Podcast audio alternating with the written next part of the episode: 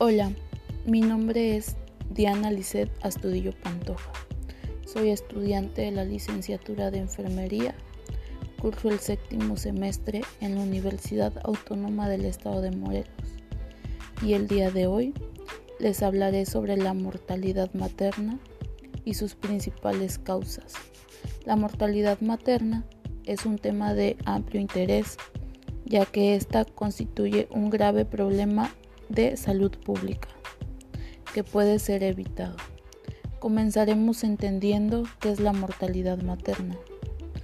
Bueno, la mortalidad materna es un término estadístico que se utiliza para describir la muerte de la mujer durante el embarazo, parto, puerperio y hasta los 42 días posteriores al término del parto. Esta es muy multifactorial y se divide en dos tipos. La directa, que es la producida por complicaciones obstétricas, intervenciones o tratamientos incorrectos, y entre sus principales causas podemos encontrar hemorragias graves, en su mayoría tras el parto, infecciones, generalmente también tras el parto, hipertensión gestacional, preeclampsia y eclampsia y abortos. En la indirecta, que es la originada por algunas enfermedades ya existentes antes o durante el embarazo, que se puede agravar por defecto fisiológico de la gestación, como son tuberculosis, apendicitis aguda, diabetes, cáncer, aneurisma y VIH-Sida, entre otras.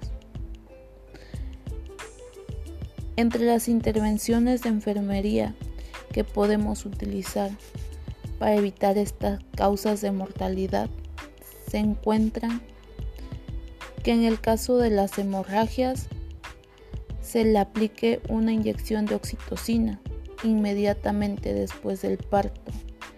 Esto para ayudar a reducir la presentación de estas. En las infecciones, contando con una buena higiene, reconocimiento y tratado a tiempo de los signos tempranos, se pueden evitar. En la preeclampsia, detectándola y tratándola adecuadamente para evitar la aparición de eclampsia. Esto con ayuda de la aplicación de medicamentos como es el sulfato de magnesio que puede reducir el riesgo de que la paciente sufra eclampsia. En los abortos evitando los embarazos no deseados a edades muy tempranas y teniendo el acceso a servicios que realicen abortos seguros y con una atención de calidad. Muchas de estas complicaciones que se presentan son debido a diferentes factores. Entre ellos podemos encontrar madres que no llevan un control prenatal adecuado, falta de acceso a instituciones de salud para atención de parto y por ende no lograr ser atendidas por un personal capacitado.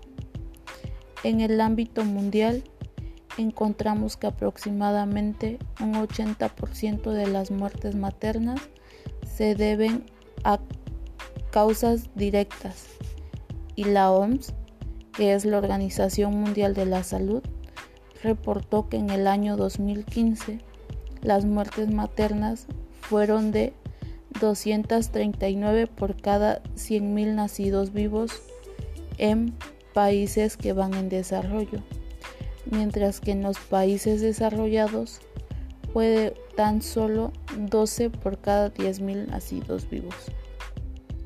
Mientras que en nuestro país a lo que va del año, se estima que la tasa de mortalidad es de un 27.7% de defunciones por cada 10.000 nacidos vivos.